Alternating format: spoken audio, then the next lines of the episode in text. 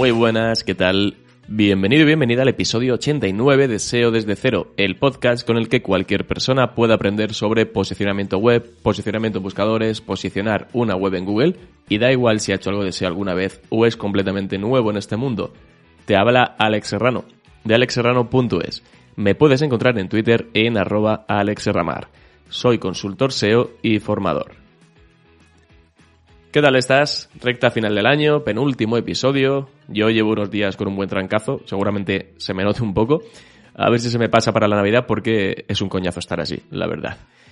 Y menudo final de año nos está dando Google con los updates y diferentes novedades, pero bueno, ahora hablamos de eso.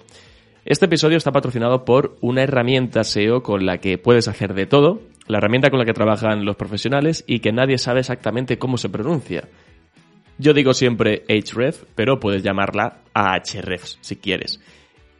¿Y sabes que tienen una herramienta gratuita para analizar tu web e incluso conectar Search Console y ver un montón de datos? Se llama Webmaster Tools. Pruébala, te la dejo en las notas del episodio. ¿Y de qué voy a hablar exactamente en este episodio? Bueno, lo voy a dividir en tres bloques. El primer bloque voy a tratar, voy a hablar de las novedades que tenemos este mes de diciembre en Google, que no son pocas y estamos inmersos en ellas, en actualizaciones precisamente de sistemas. Voy a hablar también de la sesión que hicieron en noviembre de las Office Hours, eh, las SEO Office Hours, y comentar alguna pregunta, alguna respuesta, interpretarla, porque siempre de estas cosas se aprende mucho y se puede sacar un poco más de, de lo que piensa Google, de cómo trabaja Google. Y acabaré hablando de los sistemas, de la nueva guía de sistemas de clasificación que publicó Google hace unas semanas y también sacar alguna conclusión, leer entre líneas, ver qué podemos aprender de esa nueva guía. Tampoco es algo del otro mundo, pero sí que conviene leerla bien y interpretarla. Voy a empezar por las novedades de diciembre, que no son pocas y además son importantes. Como te decía, son varias las novedades que estamos teniendo en el último mes del año. Eh, parece que tuvieran que sacarlo todo junto antes de que se acabe 2022 para cubrir un cupo o algo así. Y bueno, el problema de estas actualizaciones es que en el momento en el que tienen dos actualizaciones en curso diferentes, si sufres alguna bajada de visibilidad, pues te va a costar más todavía saber exactamente por qué ha podido ser, si por una o por otra. Si de por sí es complicado, pues en estos casos todavía más. Voy a empezar hablando del Link Spam Update, que es lo que tenemos más reciente, que fue la semana pasada, el 14 de diciembre anunciaron que lanzaban este update de Link Spam, eh, lo llamaron Link Spam Update diciembre de 2022. Vamos, ya sabéis que normalmente no se rompen mucho los cuernos con estos nombres. Con esta actualización pretenden que SpamBrain, que es el sistema de prevención de spam basado en inteligencia artificial, pueda neutralizar aquellos enlaces que no son naturales. Y aquí la palabra importante es neutralizar, ¿vale? Van a tardar un par de semanas en desplegarlo y la idea es eso, neutralizar, es decir, si detectan enlaces no naturales, los van a ignorar y por tanto no tendrán efectos en el SEO. Por lo tanto, no hay riesgo de penalización, solamente pues, de tirar el dinero porque esos enlaces no servirán de nada en el caso en el que Google los identifique como no naturales. ¿Y hasta qué punto puede Google detectar que un enlace es comprado o no? Pues supongo que con el tiempo cada vez lo va haciendo mejor y el futuro lo hará mejor, pero creo que siempre hay un hueco para enlaces bien pensados, que no parezcan comprados, porque muchas veces se repiten patrones y eso es lo que ayuda a Google a detectar que un enlace puede ser comprado. Sin ir más lejos, el otro día leí el nuevo estudio de Grower sobre el inbuilding que han sacado, que está muy bien, y me sorprendió que el 76% de los enlaces demandados en los encargos son con keyword exacta. Me preocupa mucho ese dato, la verdad, y es que no es algo nuevo. En los estudios anuales sobre el inbuilding que ha ido haciendo PubliSuites también salen datos similares. Entonces, es que se lo ponemos a huevo a Google con estos datos, con ese abuso de, de anchor test de texto de keyword exacta. Y otra de las novedades que tuvimos la semana pasada es que lo que todos conocemos como EAT ahora es EEAT. Recordemos, este sistema es un sistema, bueno, pues da una serie de pautas, tiene una serie de pautas que siguen los Quality Rater para evaluar el contenido. Y con esta actualización, que por cierto viene acompañada de una actualización de las Quality Raters, las dejo en las notas del episodio, se añade una E porque ahora es EEAT. La nueva E se refiere a la experiencia. Recuerda que teníamos expertise, autoridad y confiabilidad, y ahora la nueva E de experiencia se refiere a si la persona que está detrás de un contenido tiene algún grado de experiencia en lo que está contando, como por ejemplo si ha usado el producto del que está hablando, si ha visitado el lugar del que habla o si está comunicando lo que experimentó con algo que está contando en persona. Ponen dos ejemplos para entenderlo. Si quieres saber cómo hacer bien la declaración de la renta, seguramente como usuario prefieras que te lo cuente un experto en el campo de la contabilidad. Tiene, mm, digamos, más credibilidad. Y si quieres ver reviews o conocer los mejores programas para preparar declaraciones de impuestos, seguramente busques a personas opinando en un foro sobre sus experiencias con diferentes herramientas. Al final, eso es un poco la idea de esa parte, esa E de experiencia. Y una reflexión rápida sobre esto. Uno de los ejemplos que ponen sobre que el autor haya hecho uso real del producto del que habla, pues como que está muy relacionado con la review de productos, sobre lo que ya sabemos que Google está poniendo especial atención dentro de sus Product Reviews Updates. Entonces, yo creo que también eso ayuda, ¿no? Va un poco por ahí.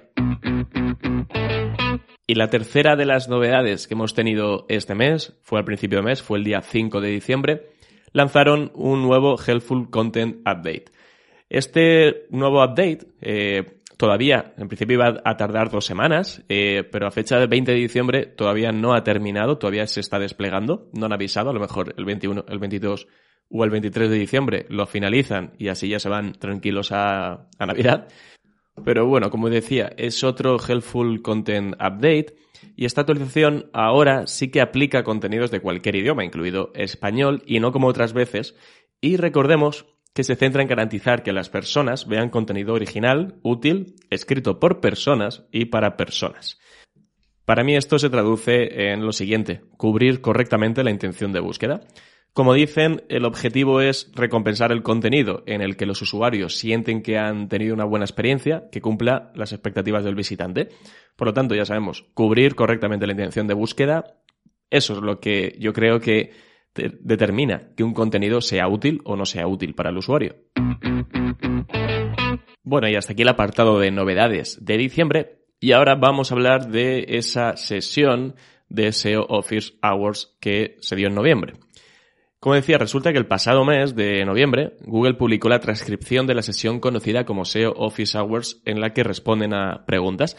Esto es algo que no suelen hacer, me refiero a transcribir esa sesión, suelen publicarla en vídeo, pero no suelen transcribirla a texto.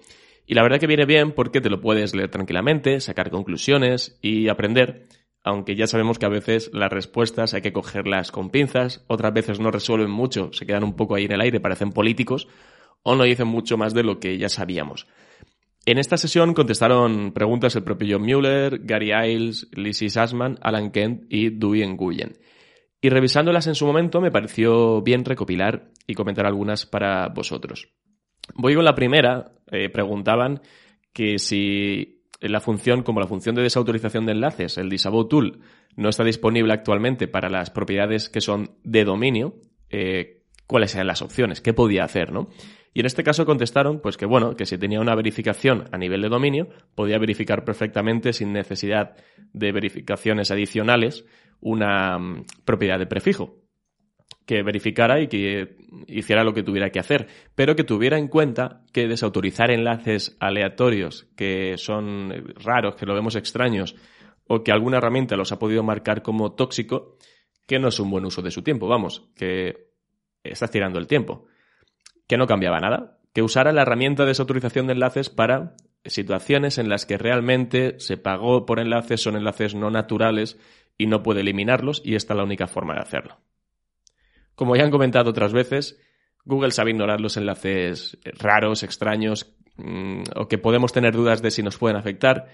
Eh, digamos que ya hemos entrenado a la Disavow Tool y a Google y sabe reconocer esos enlaces perfectamente y obviarlos, así que no, no es un buen uso del tiempo, como dicen, realizar eh, Tool o hacer desautorización de enlaces para ese tipo de enlaces. Ya hablé de esto en el episodio 51, si quieres eh, volver a escucharlo o si no lo has escuchado, escucharlo eh, para saber un poco más sobre esto. Y también esta respuesta al final hace foco en el spam de enlaces, que va relacionado con el link spam update.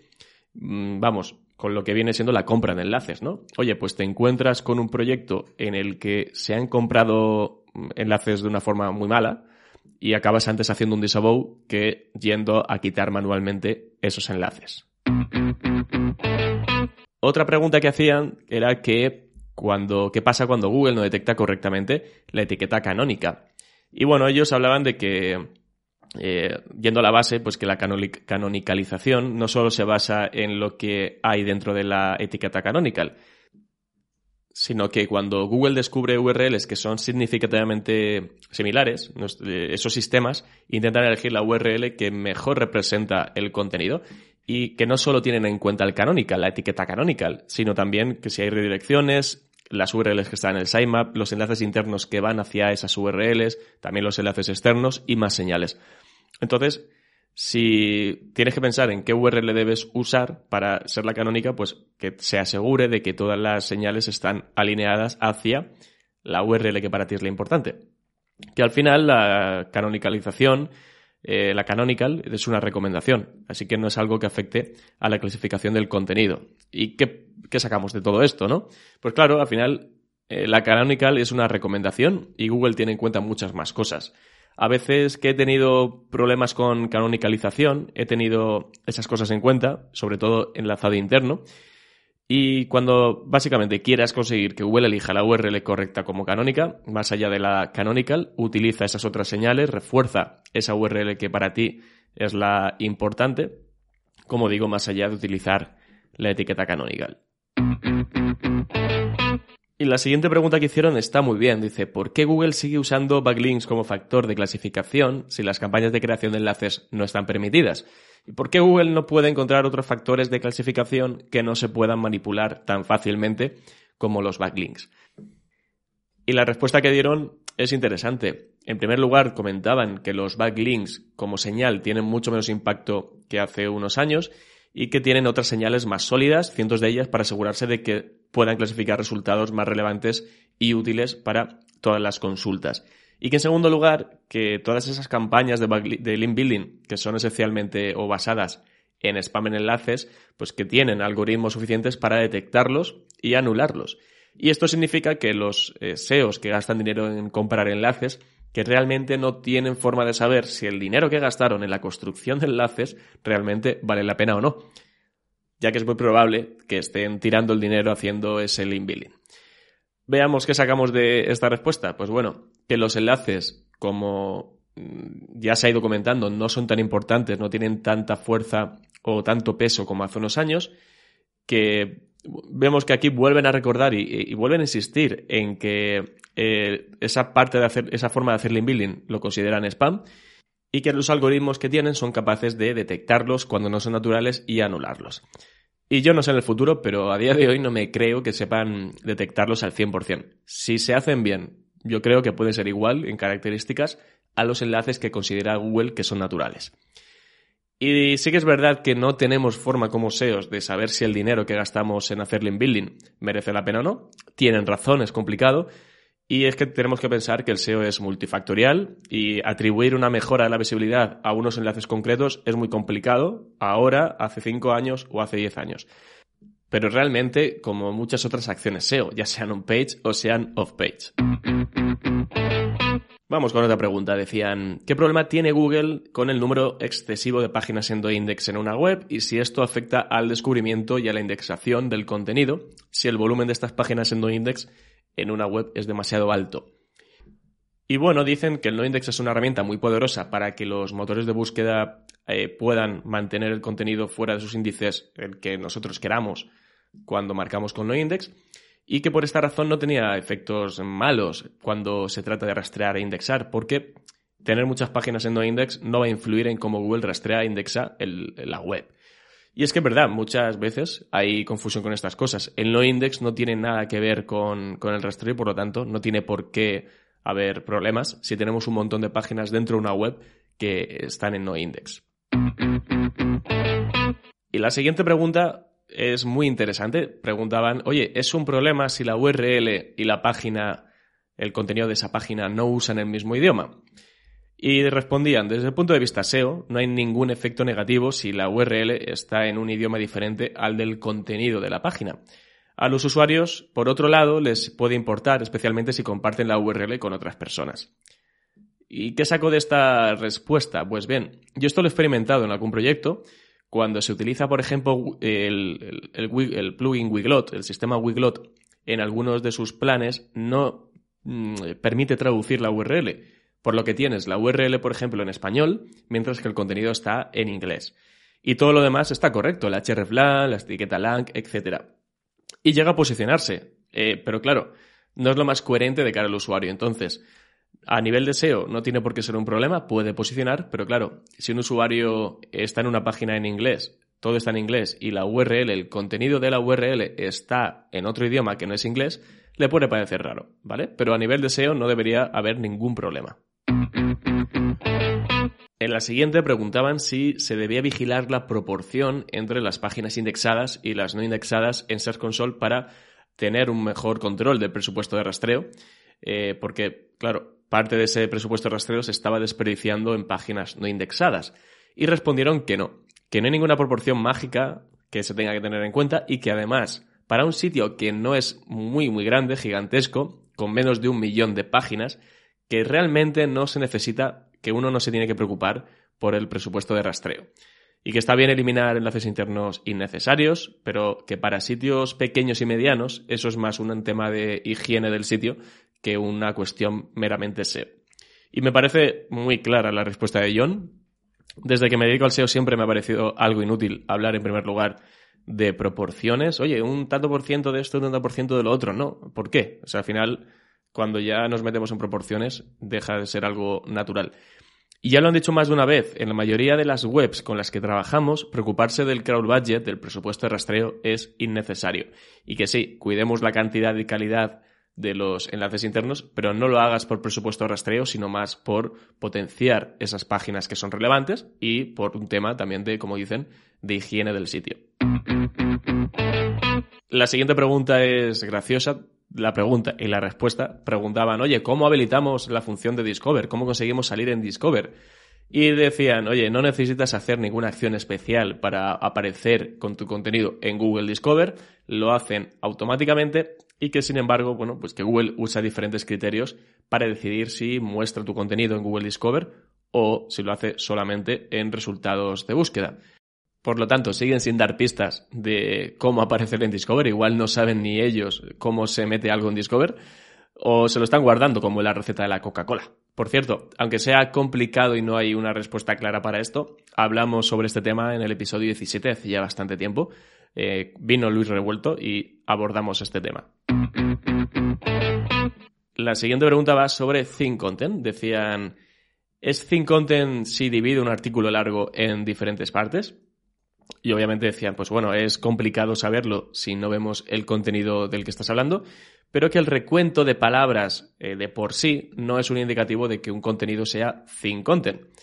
Y que tenía que pensar en dos cosas, que puede ser bueno tener un artículo completo que se meta muy profundamente en un tema y que puede ser igualmente bueno dividir ese tema en diferentes artículos que son más fáciles de entender o que van más al grano. Que realmente depende del tema y del contenido de esa página, obviamente va a depender de, cada caso, y que se centrarían, lo que se debería centrar, en lo que es más útil para los usuarios y que esté dando el valor suficiente y la utilidad suficiente para cada una de esas páginas y para cualquiera de los temas.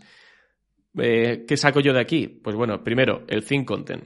Y la culpa yo creo que de que no se interprete bien lo que es Content la tiene quien le puso el nombre, que por otro lado no sé quién fue. Decían en la respuesta que el recuento de palabras por sí solo no es indicativo de Content. Y yo creo que esa duda es bastante habitual, ¿no? Que no tiene por qué estar relacionado esto con Content, por el mero hecho de que sean contenidos eh, cortos o contenidos más escuetos. Yo creo que se trata de descubrir para cada una de esas partes del contenido si son intents diferentes, si Google resuelve con contenidos más concretos cubriendo ese indent o si por el contrario son contenidos eh, o es, resuelve mejor con contenidos sin dividir que cubren todos esos temas desde una misma URL. Al final aquí yo creo que tienes que ir a Google, utilizar herramientas para comparar SERPs como la de keywordsinsights.ai y determinar si para esa intención de búsqueda que quieres cubrir, lo puedes hacer con un contenido muy extenso, muy profundo, o si lo es mejor hacerlo con artículos más concretos, más escuetos. La siguiente pregunta es, ¿están bien las reviews de productos para productos no físicos sin enlaces de afiliados? Y ellos respondían que el enfoque eh, ellos lo ponen en los productos físicos que se pueden comprar, pero que su sistema sí que es verdad que a veces evalúa el contenido relacionado con productos digitales y que si se está revisando un producto no es necesario realmente que se proporcione un enlace de afiliado, que es una buena práctica incluir enlaces útiles a otros recursos que también pueden ser útiles para el lector.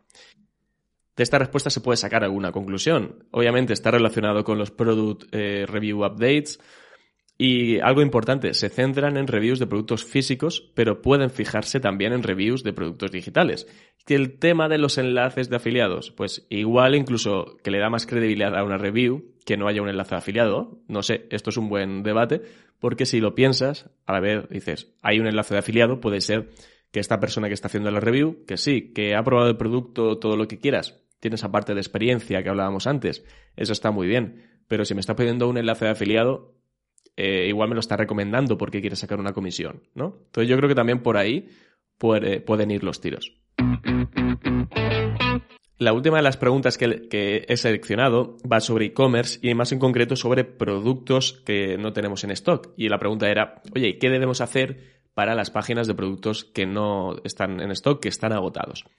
Respondían que desde una perspectiva de búsqueda está bien eliminar la página y desde la perspectiva de usabilidad pues que sería posible que sea, bueno, que sea mejor mantener la página activa durante un tiempo o bien hacer alguna redirección, eh, pues bueno, dependiendo de cada caso. En 2023 tengo pensado publicar un episodio sobre este tema porque son mm, casos diferentes, eh, formas de actuar diferentes con productos que no están en stock a efectos SEO y a efectos de usabilidad. Y como dicen, depende del caso. Eh, por usabilidad, por enlaces, son un montón de cosas las que hay que tener en cuenta y en base a eso actuar de forma diferente. Por lo tanto, abordaremos esto en un episodio ya de cara al año que viene. Y ahora toca cambiar de tema. Vamos a hablar de esa nueva guía de sistemas de clasificación que han sacado. Esto fue en noviembre. Presentaron esta guía en la que centralizan los diferentes sistemas de posicionamiento en Google. El objetivo es que podamos informarnos de una forma más fácil y que ellos puedan comunicar los cambios en dicha guía siempre y cuando lo consideren así. Y dentro de esta guía hay varios puntos, no los voy a comentar todos, pero sí que voy a comentar algunos que creo que son interesantes o que me llaman un poco más la atención. Uno de ellos hablan de el sistema de dominios de concordancia exacta y dice así: Nuestros sistemas de posicionamiento tienen en cuenta las palabras de los nombres de dominio como uno de los muchos factores para determinar si el contenido es relevante para una búsqueda. Sin embargo, con nuestro sistema de dominios de concordancia exacta, nos aseguramos de que no damos demasiado valor al contenido alojado en dominios que se han diseñado para coincidir exactamente con consultas concretas.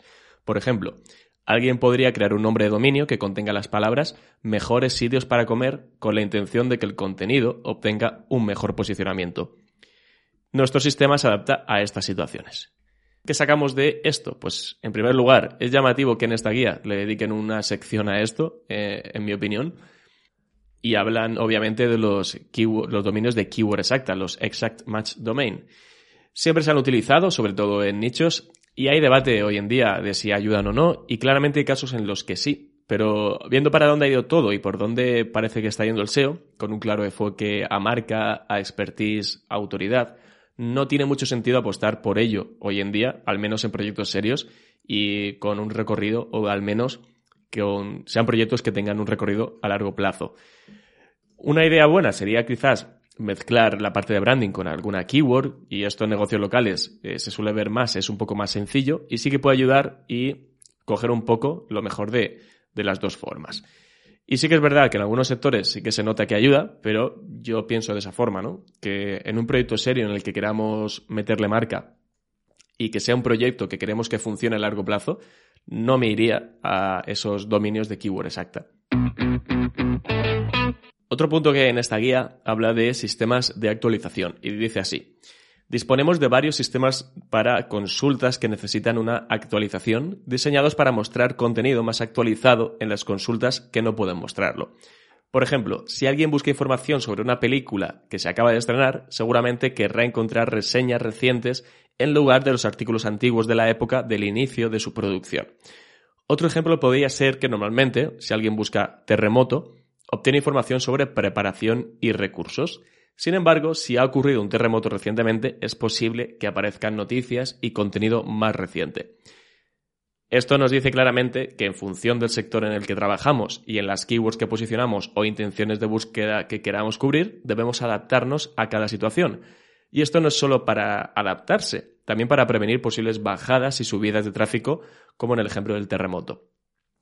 En el SEO Snow hubo un ejemplo en una de las charlas en el que se habló de las mascarillas, es decir, vendes mascarillas para la cara, eh, mascarilla, una crema hidratante para la cara, irrumpe la pandemia, irrumpe el COVID y ahora todos los resultados que aparecen para la keyword mascarilla son temas de mascarillas para evitar contagios. Noticias, tiendas que venden mascarillas, farmacias, etc. No has hecho nada malo, tu tráfico no ha bajado porque tu SEO haya sido peor, simplemente porque la necesidad del usuario en ese momento ha cambiado y Google está resolviéndolo de forma diferente. El que se adapta a Google y tú, si puedes, te tienes que adaptar también. Otro de los apartados habla del sistema de contenido útil y dice así. Nuestro sistema de contenido está diseñado para asegurar que los usuarios vean en los resultados de búsqueda contenido útil y original creado por personas y para personas en lugar de contenido creado principalmente para aumentar el tráfico desde los buscadores. Esto hace referencia al sistema de contenido útil, al que se actualiza con los updates del helpful, Content. Y está curioso leer ahora, que está tan de moda el tema de la IA y ya ha salido otra vez en este episodio, eso de creado por personas y para personas. Hay otro apartado también que hablan del sistema de reseñas de productos y dicen que el objetivo del sistema de reseñas de productos es recompensar mejor las reseñas de productos de mayor calidad en las que el contenido ofrece un análisis más esclarecedor e investigaciones originales y que está escrito por expertos o entusiastas que conocen bien el tema. Estamos hablando del sistema de reseñas de productos, el sistema que recibe actualizaciones cada vez que sacar un Product Review Update. Y recordemos que el último update fue el 5 de septiembre. Y si nos fijamos en estas mm, líneas Hablan de calidad, hablan de análisis esclarecedores e investigaciones originales. Ya no vale una review cualquiera. Y hay otra cosa que también ha salido en este episodio. Habla de expertos o entusiastas. Habla de la nueva E del EEAT, si lo pensamos. Tiene sentido que una parte importante de una review sea quien la hace. Eh, y aquí ya hablamos no solo de esa persona, sino que a nivel de SEO, a nivel de contenido, demos esas señales desde la ficha de autor y desde los datos estructurados de person y el dato estructurado de review. Yo creo que en estos casos los datos estructurados son fundamentales. Hay otro apartado en esta guía que habla sobre el sistema de diversidad de sitios y dice así, nuestro sistema de diversidad de sitios asegura de que nuestros principales resultados de búsqueda no muestren más de dos fichas de páginas web del mismo sitio, para que ningún sitio domine los resultados. Sin embargo, si nuestros sistemas determinan que es especialmente relevante para una búsqueda concreta, podemos mostrar más de dos fichas. Bueno, eh, yo a diario veo SERPs en los que hay dos resultados del mismo dominio, aunque dejan claro que esto puede pasar eh, y dicen, se asegura de que nuestros principales resultados de búsqueda no muestran más de dos fichas. Sin embargo, bla, bla, bla, bla, bueno, que considera que es relevante, que si es relevante sí que puede mostrarlo, eh, pero tampoco dice que por qué es relevante, ¿no? Es decir, por qué es relevante que Pinterest posicione en posición 2 y posición 3 dos URLs que no aportan demasiado. Eh, en algunos casos es completamente lícito y cuando Google posiciona dos dos URLs de una misma web para una búsqueda puede tener sentido, pero hay otras veces que no tiene ningún sentido. Entonces yo creo que esta parte seguirán mejorándola y deberían seguir mejorándola porque hay algunos resultados que dejan mucho que desear. Y por acabar, el último de los apartados que tienen en esta nueva guía hablan de los sistemas retirados. Dicen que los sistemas que se indican a continuación se mencionan a modo de historial, que estos sistemas se han integrado en otros más recientes o han pasado a formar parte de nuestros sistemas principales de posicionamiento. El primero que mencionan es Colibri, que em, nació en 2013. También hablan del sistema de posicionamiento optimizado para móviles que se ha integrado dentro del sistema de experiencia en la página. el sistema de velocidad de página se ha integrado dentro del sistema también de experiencia en la página. Hablan de Panda, que recordemos que se lanzó en 2011 y que desde 2015 forma parte del algoritmo principal. También hablan de Penguin, que salió en 2012 y que desde 2016 forma parte también del algoritmo principal y que el sistema de sitios seguros forma parte también como el sistema de velocidad de página y del tema móviles dentro del sistema de experiencia en la página. La verdad que está muy bien que nos brinden toda esta información para que cuando hablamos de diferentes algoritmos, de cosas que afectan, de sistemas, lo hagamos de una forma, pues bueno, más acorde con la actualidad, en función de cómo tienen todo ordenado, ordenado dentro de los diferentes sistemas, que si Panda, que si Penguin, esto y lo otro, y así, pues bueno, podemos hablar con un poco más de conocimiento. Nada más, espero que os haya gustado este episodio. Ya el siguiente episodio será después de Navidad, pero antes de Año Nuevo. Así que espero que paséis estos días de fiestas muy bien. Y recuerda que si te ha gustado puedes compartirlo en tus redes sociales, puedes darle un like en iVoox, puedes dejar una reseña de 5 estrellas en Apple Podcasts o en Spotify. Y sobre todo que sigas escuchando SEO desde cero. Nos escuchamos la semana que viene. Un abrazo muy fuerte. Hasta luego.